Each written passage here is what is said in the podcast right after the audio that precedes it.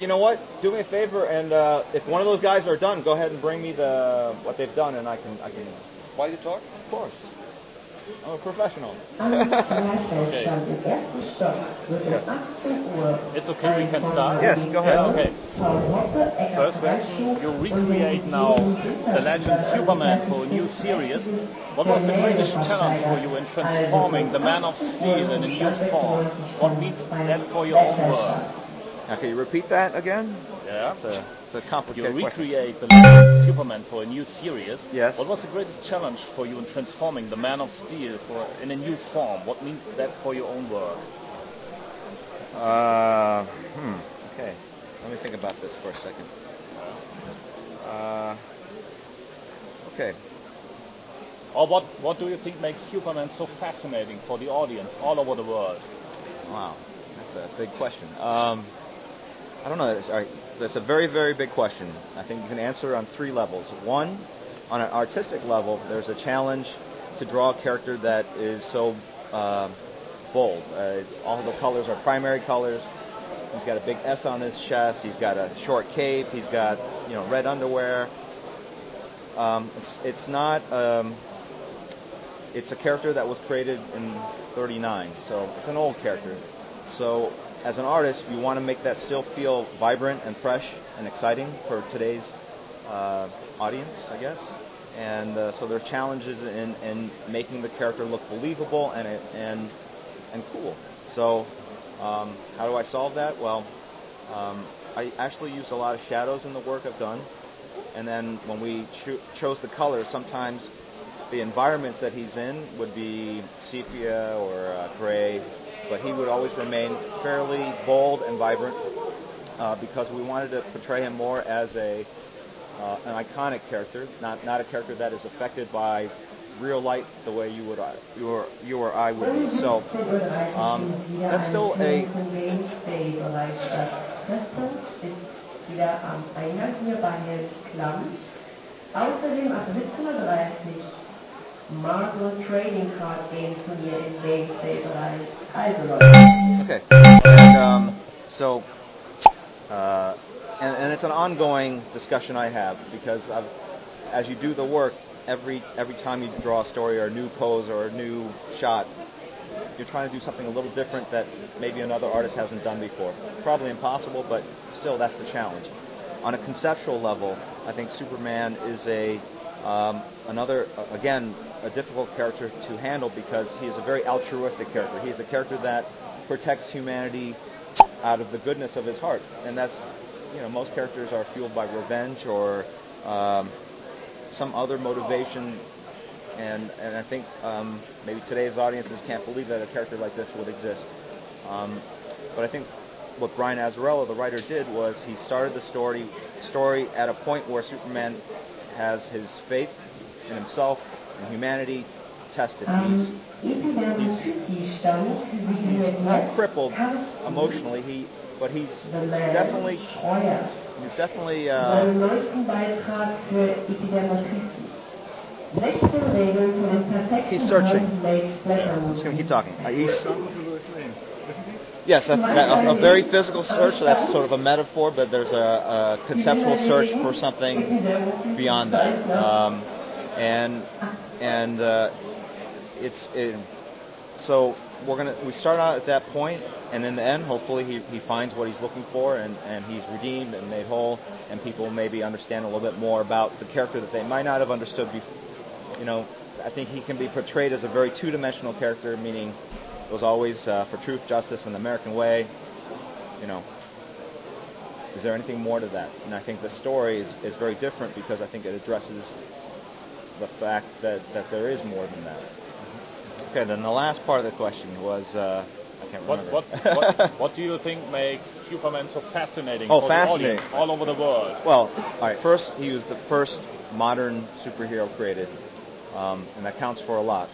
Um, uh, second, I think um, he's a character that um, is all powerful. So in many ways, he's a godlike character who's human, so or acts human or feels like he's a human. So, uh, you know, I think we all dream of, of being able to uh, fly.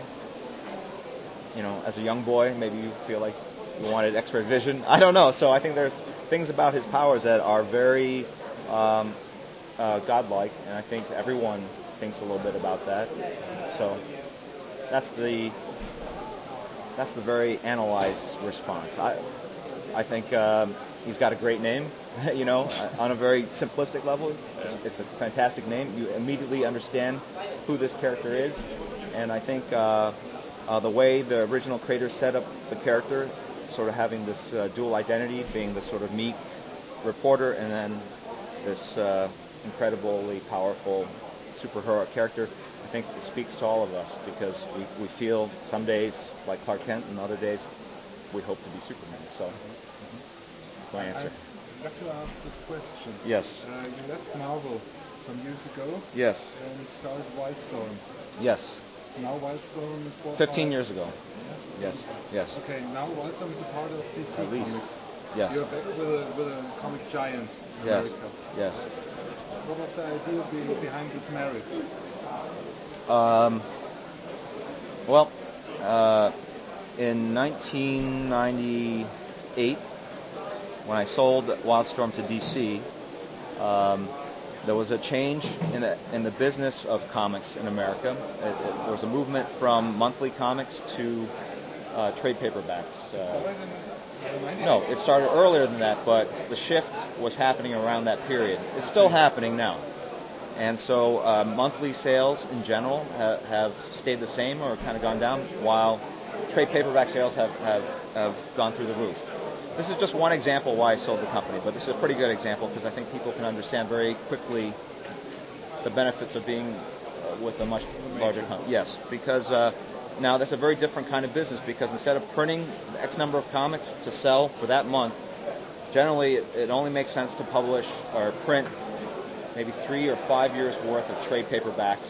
So you're putting out the money and it's investing in capital, and then you, you, you get the money back over a period of three to five years. So to convert from monthly sales to long-term sales requires a lot of money in the bank to pay for sort of your, your expenditures go from monthly expenditures to long-term expenditures.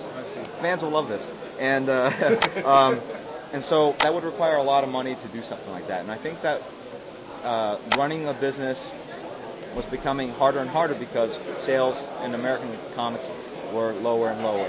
And it was just part of me that, as an artist, as a comic artist, I was just very frustrated, uh, unhappy running a large company, medium, small size company in America.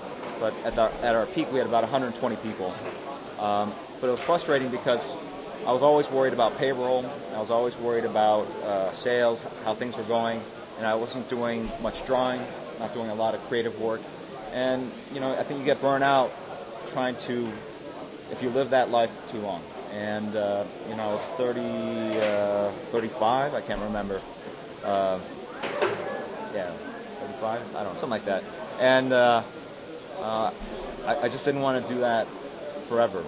And it, it's funny because, you know, people talk about the freedom you have when you own your own business. Um, and uh, you end up being really a slave to your employees. So eh, there's never true freedom. Anyway, so being hooked up with DC, they've got a huge infrastructure. They've got people to do, you know, everything. Figure out, uh, you know, if you need a new desk, there's a person in charge of that. We never had that. Everyone at Wildstorm always did lots of different things. And so being part of a company like DC gave us an infrastructure that we could only dream of. There were a lot more people to do uh, trade paperback sales, and that's a very. It's not like you cannot only have one person do that.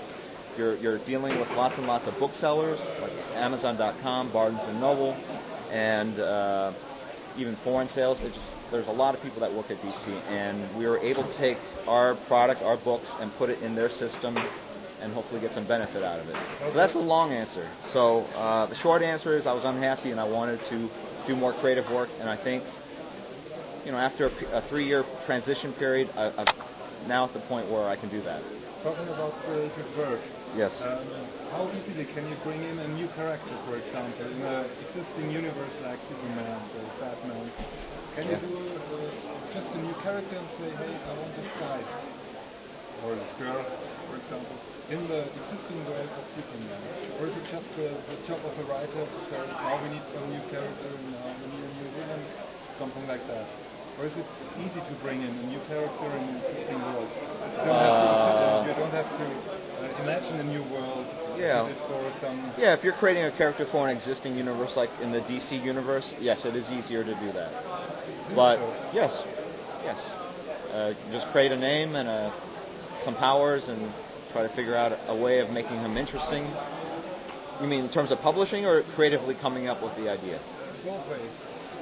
Uh, creatively speaking, yeah, I think it's fairly easy to. It's, it's my job, so you know, it's like asking a soccer player is it hard to kick the ball into the goal? I don't know. For them, it must be easy, right?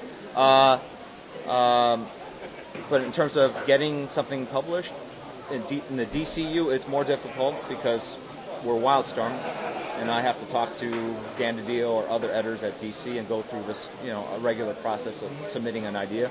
But within Wildstorm, we do pretty much as we please. Um, we have a lot of creative freedom, and um, we, we set our own creative schedule. So uh, if I have an idea for a new uh, German superhero, I, I can I could. I could do yeah I could do one a good one. What do you mean? They would always be good, and uh, I could I could publish it you know for yeah maybe next year or something. I mean it's you want to get a lot of the work done. It's it's not it's not difficult. I mean what's difficult is is getting the audience to accept a new character and and to have it succeed long term. I mean think about characters like Superman, Batman, they've been around for over 50 years, 60 years, and um, that kind of longevity is very difficult to do these days. So when you have a new character, it might be hot for a short period of time, but will last 60, 50, you know, 50, 60 years? That's that's very tough, very tough. Yeah. You, you talk about creating new characters, about superheroes. More and more and more Hollywood directors transforms the superheroes into the big budget screen. What do you think makes especially superheroes so interesting for, for directors to put it into the big screen? Um, what makes it interesting for directors or Yeah. interesting Yeah, for for us? directors to put it on the screen for the audience. Okay, for the what makes Yeah. it interesting to the audience? Okay. Uh, I don't know. Superheroes are it's uh, it's like science fiction or fantasy, but it's happening in our world. Um, uh, it's something that that I think kids love, um, and a lot of adults today read comics or knew the characters when they were kids. So there's definitely a nostalgic feel to it. Um.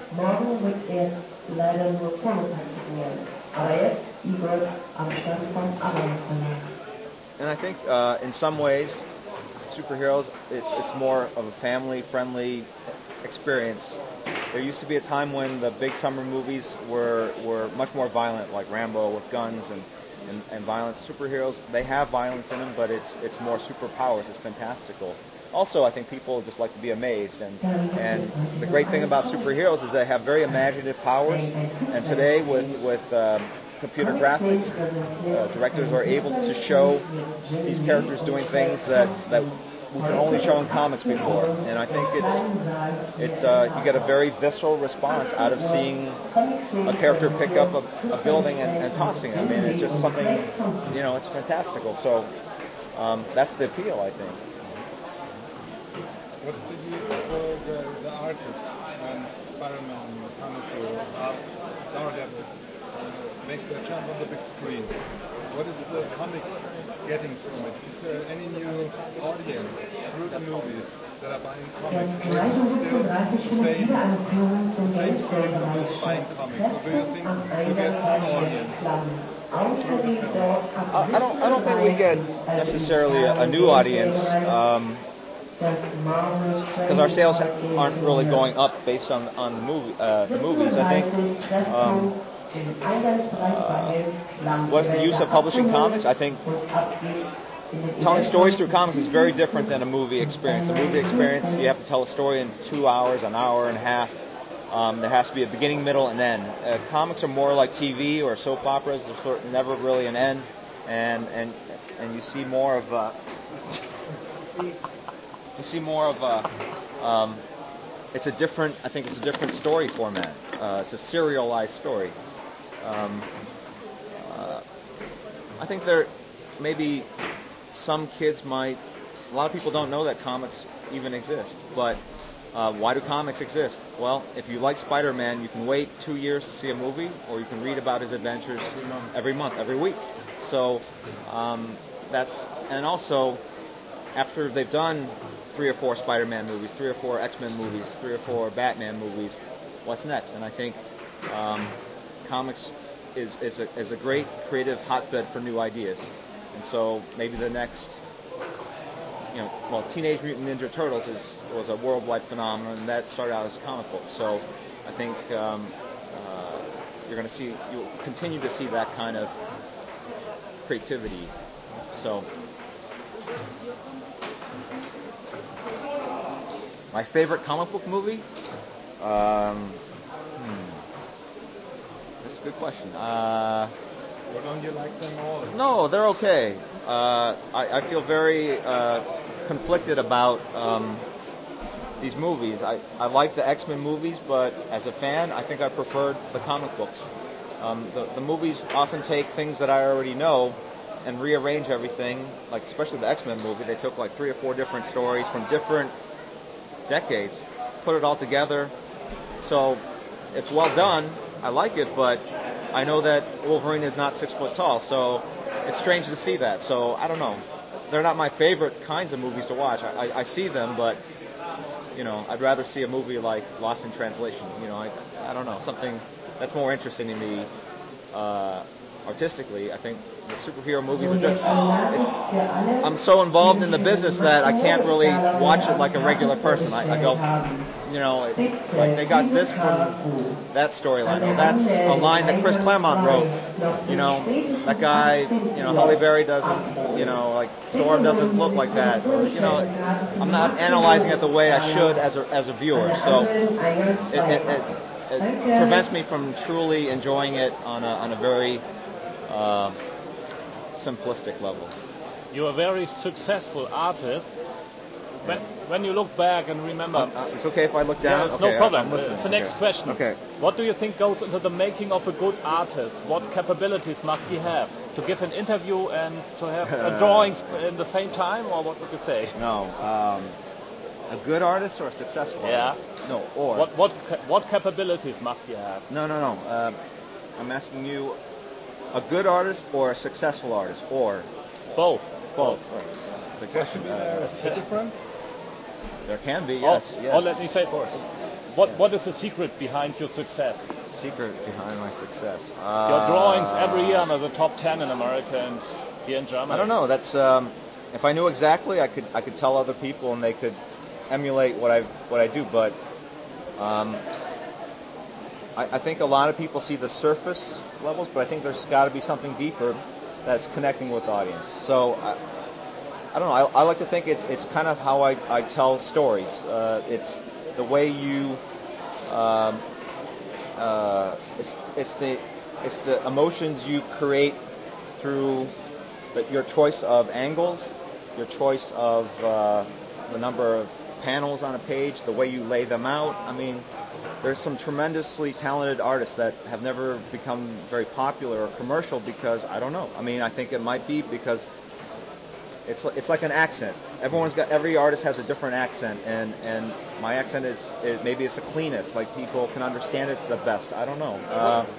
also, in terms of uh, when I draw characters, I really think about their emotional state and try to make them act well. Meaning, if I draw Superman, he should stand like Superman, and I think about that a lot. And if I draw Batman, I'll draw him slightly different, um, attitude-wise, gest- gesturally, and and maybe again that resonates with the audience. They they they meaning the way I draw, let's say Robin, fits more with their vision of Robin. So you got really intellectual uh, about it. Uh, Plato, uh, Platonic ideals, like what makes a chair a chair, right? So it, what makes uh, Wolverine Wolverine, and I'm, I'm getting as close to the most widely accepted notion of what Wolverine should look like. And, and so a lot of people go, hey, that's Wolverine. That's the Wolverine I know in my mind. And I don't know. That could be, or maybe not. I don't know. It's very, it's a tough question. I, I have no, you know, other writers will tell me like people I've worked with that, well, I think the fans really like the way you draw women. I don't know. I never really thought about it uh, that way. Uh, or other fan, uh, other people go like, oh, he's really good at drawing action, or you know, I don't know. I think I'm okay, but there are other guys that are better. So I think it, it has to be something deeper than just what you draw. Has to be something beyond that, something that they're connecting with emotionally. What keeps you attractive in the uh, comic business? Can you imagine doing something um, away from the uh, mainstream hero, uh, superhero uh, stuff? Uh, what keeps you going in the comic business? What keeps me going in the comic business? Um, you mean but you were talking about the mainstream. Can yeah, you, or, or, or the, your attraction to it. What, um, what was your desire to work in the business? Okay. Um, I think every comic book artist start uh, was probably a fan when they were a kid, and so there's a large element of, uh, you know, when you become like 20, 22, 23, you're looking for a job. It's, you know, the desire to draw comic books is still, you still have a lot of enthusiasm from being a, a fan. So I think most artists start out that way. They have the sort of what we say the fire in the belly. It's you know like oh I got, I'm going to draw the very best Avengers story ever. You know. Um, later as you get older, I think it becomes it's older, ancient, more ancient history. It's more of a nostalgic factor. It's like wow I remember when I read Superman or Batman. Like I wanted to do something as cool as what I remembered as a kid. Um, but I think as an artist, you have to you have to keep challenging yourself creatively. And, and what I do is not so much like, wow, I got to do this kick-ass Wolverine, or even that I want to draw something that I liked as a kid. Uh, these days, I really try to work with people I, I respect creatively, meaning writers, like so Jeph Loeb, Brian Azzarello. These are guys that I think are great writers. I'm friends with them, and so um, my enjoyment comes out of the creative process, like talking about ideas and doing the work and trying to tell the story that we create together. So it's uh, it's further removed from being a fan of comic book characters and more a fan of the creative process of just telling stories, and stories happen to be about superheroes. Does that make sense? Yeah, okay, all right. I don't know. I don't know. Good answer. I don't know. I've yeah. read that you live in Italy. That's yes. right. Yes. What What is the reason why? Um. Gosh. Uh, hmm. Oh, uh, my wife we, uh, my wife and I, uh, we have three kids, and so um, our, kids are five, nine, and eleven. And my wife lived in Germany when she was a kid, when she was like five for three years. Um, and then she, her family moved back to America, and, and I came to the U.S. when I was five. So each of us have this kind of, uh, it's not unique, but we have this common experience that we went to another country, a different culture, uh, and we wanted to, uh, you know, have this experience of being kind of a fish out of water, not speaking English or German or whatever. Um, it's something that I think affects you for the rest of your life, positively. I think so. I hope, and uh, so we wanted to do, uh, we wanted to uh, throw our children into the same kind of situation. So uh, I think it's something they would remember for the rest of their lives and you know, we want them to be at least bilingual. I think it's important that, that people try to learn more than just one language because through language you get a, you get uh, you get a view, you get insight to other people, other cultures that you would not get if you just spoke your own language. So, uh, and when you're a kid, you can learn it very quickly. My mom said I, I learned English in about six months, and um, and also you, you get a pretty good accent. So if you keep practicing, you'll speak, you'll probably speak like a native speaker because of the way the brain works.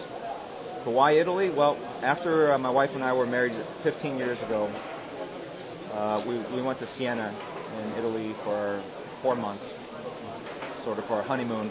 And we loved the country. We, we, we wanted to come back. And so three kids later, 15 years, we finally made it. So it's a good choice. Yeah, yeah, no, yes, yes, yes. You, you talk about it. You you have children free. Yes. What sort of comics did you prefer for your own children? Or would um, you say that your, your children admire her dad? I think they just are starting to understand what I do for a living, I guess. Uh, they've been to a couple conventions with me. Earlier, when they were younger, they didn't really understand, but now they do. I think. Uh, um, I don't know. They don't. Uh, I don't really ask them. What do you think? Um, uh, I mean, they know a lot of people at conventions know who I am. you know, when I, when we leave the convention, you know, it, it's it's rarer. Um, but they love drawing, and so uh, you know they're always criticizing my drawing. So when I draw like horses, they they love horses and fantasy type characters, and so whenever I draw like manga or horses, they always critique my work. So uh, we have a pretty healthy relationship, I think. Um, uh, can you imagine working for the European market, not uh, for the American business, but for a European uh, publisher? I, I, don't think my style would really, uh, it doesn't really appeal, I don't think, to European publishers like, like uh, French or uh, Italian publishers. The work is fairly, you know, it's, it's American, you know, and so uh, I don't know if the audience is, you know, there seems to be the fans that like American comics and the fans that prefer European or comics. do you want to adapt to a European um, style comics? I don't know. I don't know. I, I don't. Um, I don't. Uh, I usually don't draw and go. Okay, this is a, an American line. This is a European line. Uh, uh, it would be fun to be published in, in other countries, and uh, actually am more envious of the formats that the Europeans publish their work in, the square-bound hardcovers, very handsome packages. Um, I also like uh, a lot of the science fiction stories that they do, the fantasy stories. So um, I don't know. I, a lot of the work I do already gets published in other countries already, so I don't feel like I'm missing anything per se. Maybe genre-wise, you know, because in, in America it's mostly superhero comics.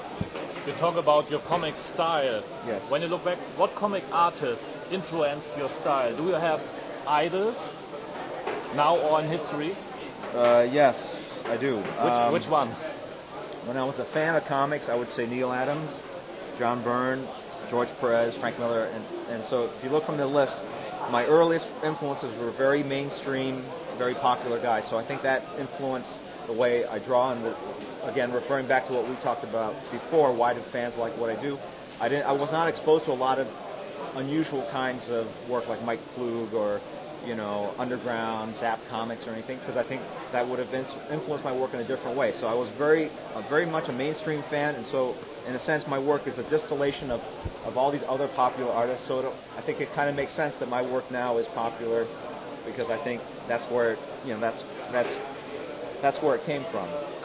But as I got older and, and got more into comics, I like guys like Kevin Nowlan, Mike Mignola, I'm a big fan of his, Barry Windsor Smith, and then even then, uh, you know, European artists like Juan Giménez or, or Milo Manara and uh, Sergio Toppi, uh, and then a few Japanese artists like um, Kia Asamiya, um, Shiro Masamune, you know, so there's a lot more, and I don't know if you see it necessarily in my drawings, but I'm always looking for something new because I think uh, you want to create, you want to think about what you're doing and, and um, how other people interpret the same things you're drawing. And then, I mean, just you can just go to a regular art museum too, and, and you know, well, I was just in Vienna and we uh, went to the Secession uh, Museum. They have uh, Gustav Klimt and Egon Schiele, and you know, I can see where those guys even influenced a lot of guys like Bill Sienkiewicz and, and Dave McKean, and, and, and you know, it's interesting to look at artwork from 150 years ago and go, oh, that's very interesting, and maybe even draw something, some inspiration or motivation from it. Talking about the fans, is there any difference between German fans and American ones, for example? Do they have uh, I always, that's my other interests, even if it's the same superhero, for example? Yeah. Are there? Is just the same? Uh, my, my usual my usual punchline is that the German fans speak much better German, but uh, actually a lot of times they speak better English too. Uh, that has a real background. yeah, yeah, yeah. I, you know, um, in terms of, I don't know. I, I, I don't really talk to them too much about, uh, you know, their view of comics per se. I would say the enthusiasm is the same everywhere. You, I mean, I've been to Australia and Japan and all all around Europe and even uh, Brazil. and uh, fans everywhere in the world are, are, are equally passionate about comics. Um, is there a difference? I don't know. I don't know. Um, It seems the same all over the world. the, The passion. the, the passion is the same for sure. Um, there's subtle distinct, you know, like in, in Japan, uh, comic book artists are more like rock stars. You know, I, people were bringing me gifts. Doesn't usually happen. Cake, things, you know, wine, flowers, toys. I actually had to buy another suitcase to take everything back home, and and um, you know they would touch you and, and scream. You know, it's a little a little different, but they were very, you know, that was probably the most different. Uh, Germany, like most of Western Europe, it, it's not so different from America, honestly. So.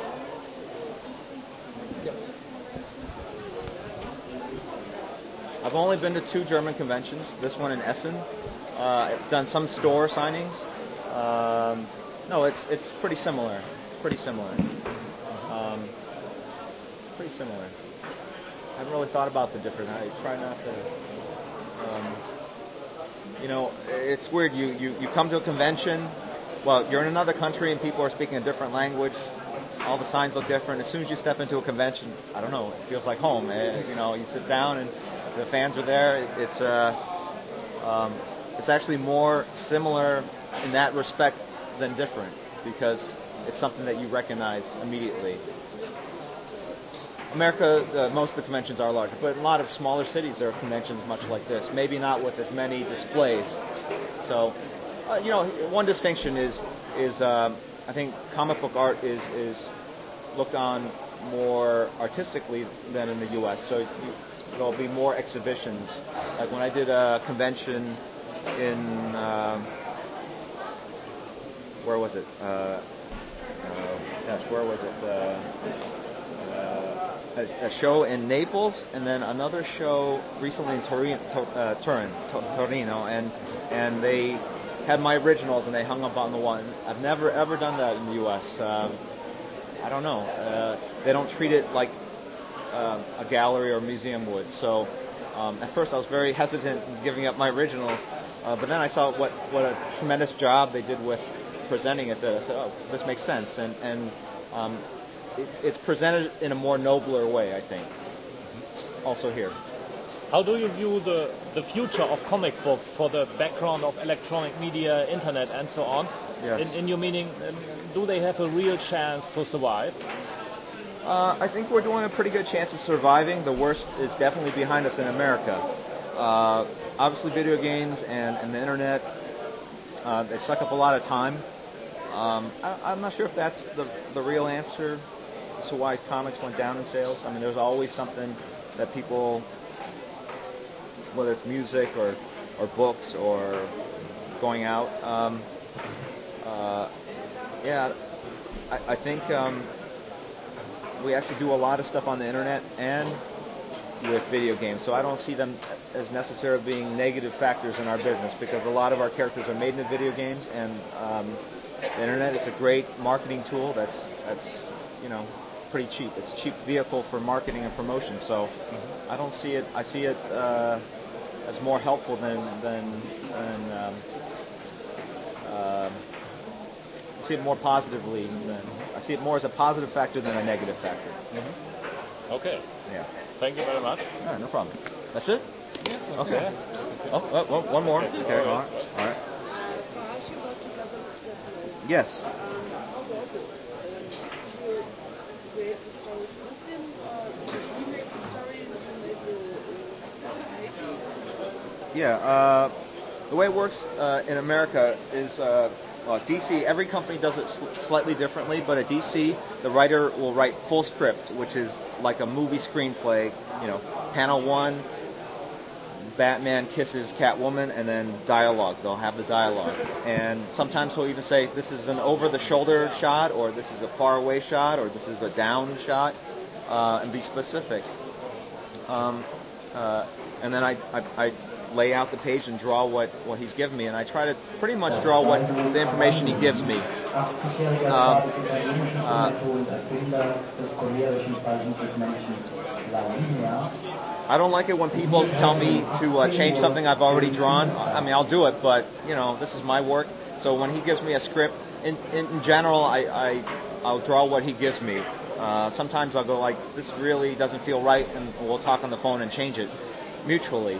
But a lot of the collabor- collaboration happens before he writes the script. Like uh, we'll talk on the phone and, and talk about characters and scenes, and, and as an artist, I'll try to feed him maybe some visual ideas. I think I said like, hey, you know, the other day I was just thinking like, what would be a cool visual for Batman? Like, how about in an opera house? And then uh, months later, he used it for uh, a storyline. So, um, and it's interesting because when you're working with a writer, I think they're listening to everything you're saying. As an artist, we get lazy about what we say and what we hear, you know, because we're so visually oriented. But it's interesting, especially working with Jeph, because we'd just be talking. I would just say this weird little thing, trivial thing, and and then would show up in a script, you know, two months later, you know, some sort of element that I forgot I even mentioned to him, and uh, um, so uh, and he feeds off, I think, some of the visual cues because it gives him a setting and a sort of a feel and a mood for the scene, and and I think it helps writers because I think a lot of times they're so uh, focused on the dialogue that they're not necessarily thinking of the best visual way of presenting a story. You know, so um, that's where the collaboration happens. So that you know, it's um, we meet at conventions or we talk on the phone, we email. Um, so it's fun. You know, it's fun when you see your ideas get incorporated in a completely unexpected way. Yeah. I think that Batman, um, I started pretty early. Um, I would say altogether, it was like maybe two years. Yeah, yeah. But the Superman I'm doing uh, with less lead time, less advanced time, and so maybe a year and a half for 12 issues. Yeah. Um, uh, yes, I, I think um, uh, I, I, like working with Jeph, and we've talked about doing more work with Batman. So I, I, think it's a certainty that we will do something. When it is, I don't know. You know, um, it'll be interesting this time around because when we worked on Batman, Batman was not a very big seller in America. Um, so the ex- expectations were much lower, and so we came out and it was this big kind of uh, debut, I guess. Now that they've already seen that, it's like you can't you can't wear the same dress. You have you know you can, you have to come out with something that will wow them again, and I think it will be more difficult because the expectations will be higher. And also, the Batman movie is coming out next summer, and so there's going to be Batman mania, and so everyone's going to have be up to their ears in Batman. It just won't feel as unique. So we have to try to figure out ways to to make ourselves unique. So. Um, uh, delete the line about the dress. That was, that was like, I'm not wearing any dresses. Yeah.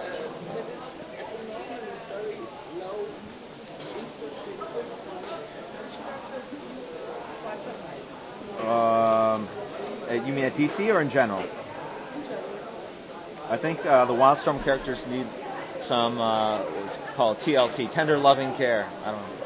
German, what the German would be for that. Uh, but um, uh, and, and these are characters that are very, you know, uh, close to my heart because I created a lot of them. So I think um, I will definitely be returning to do some projects for Wildstorm in the very near future. So what that is, it's still kind of a secret, but I have a couple ideas. I've been talking to other writers I want to work with about fleshing out and developing for uh, future projects. Um, at DC, uh, you know, they've got a lot of great characters that aren't selling that great. You know, these are characters I liked as a kid generally. Um, characters, it's it's almost like uh, real estate. It's like a house that's dilapidated, it's kind of falling apart, and you just want to move in and, you know, put some fresh paint and fix things up and, and show people how how beautiful, uh, you know, how you remember it being. And I think. Uh, a lot of characters are like that. You know, it, there are no really bad characters. It's it's, it's how you approach it. So, um, and it's more of a challenge. Like you were saying, before, we were talking earlier about challenges. Um, it's it's much more challenging for me to come on to something that isn't doing that great sales wise and try to make a difference. Uh, jumping on a book that's already number one, it's uh, I don't know. It's uh, I've sold a lot of copies in my career, so it, it's it's not so much how many we, we sell that's important. It's it's the difference you make when you work on. I mean, you want people to, to appreciate what you do as a, as a creator, and so uh, if you can turn things around like that, go from 40,000 copies to 200,000 copies, you know, I think um, uh, you get a you get a good feeling beyond knowing that you sold X number of copies are going to make X number of dollars as royalties. It, it's just it's very uh, it's very gratifying uh, to be able to make a difference. What do you love um, other scenes which you prefer, which you love more? Best? Uh, that I've drawn? Yes, yes. Um,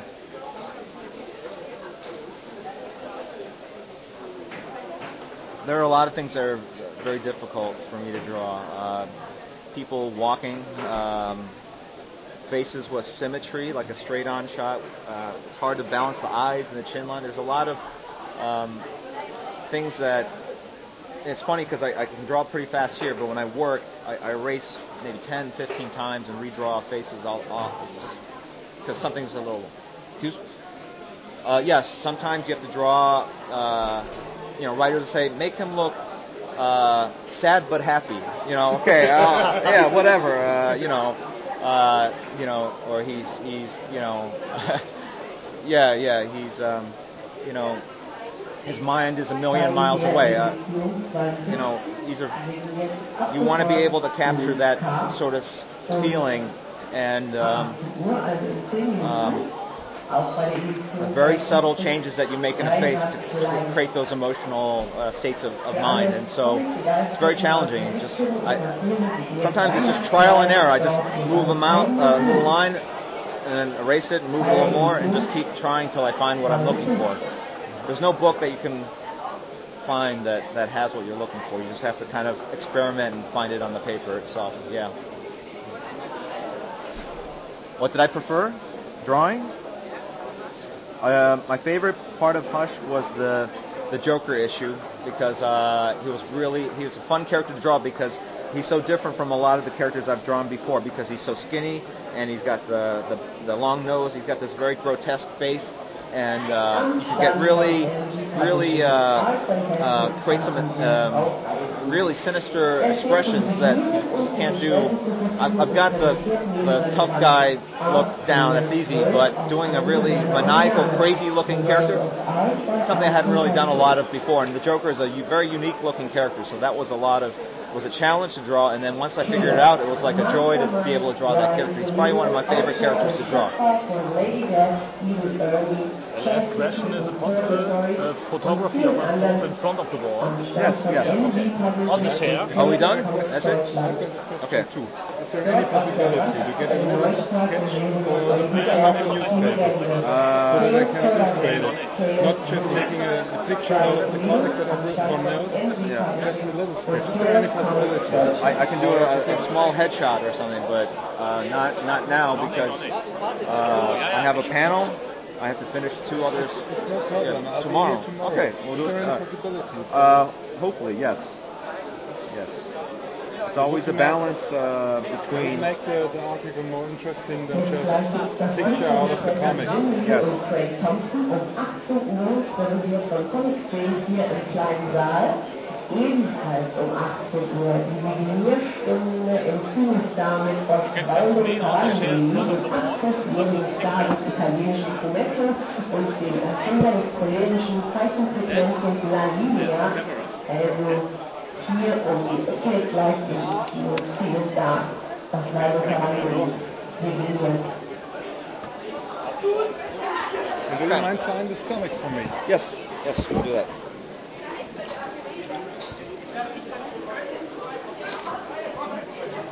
Und am Stand von Comic Plus noch bis 18 Uhr Henri Clémence. Signiert die Serie Caroline Baldwin am Stand von Comic Plus.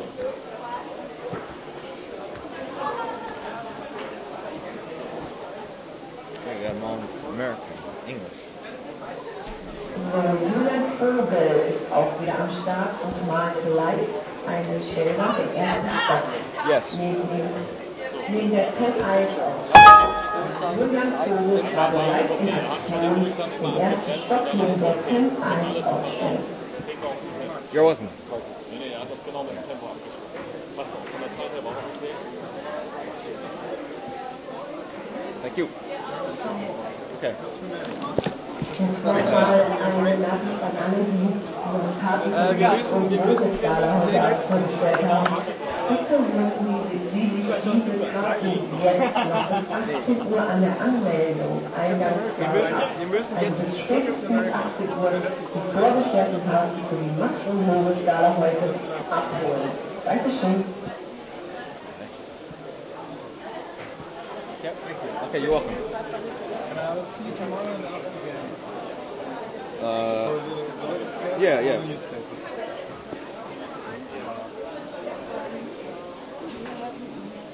yes, yes. I have a background in French and Okay. German and uh, was a little bit uh, Yeah. Besser leben mit den Monstern des Alltags. Christian Moser signiert noch bis 18 Uhr seine Erfolgsbücher. Bei Ultra Comics. Christian Moser. Uh, I will, I will try. I, I generally uh, only do sketches at conventions because when I'm in the studio, und Oliver Lynch if I do if I do sketches in the studio, I'll never do my work. So, as a rule, I try to just do sketches at shows. So w- maybe you will be here tomorrow. So, um All right. So, okay. am Zwerchfellstand im ersten Stock Oh, Da sorry. wird ein von Naomi Völlen, Paul Hoppe, Eckhard Breitschuh und den dubiosen Dinter-Brüdern angefertigtes prächtiges Okay. Gemälde versteigert. Also 18 Uhr Danke, danke. Versteigerung am Zwerchfellstand im ersten Stock. I got five minutes.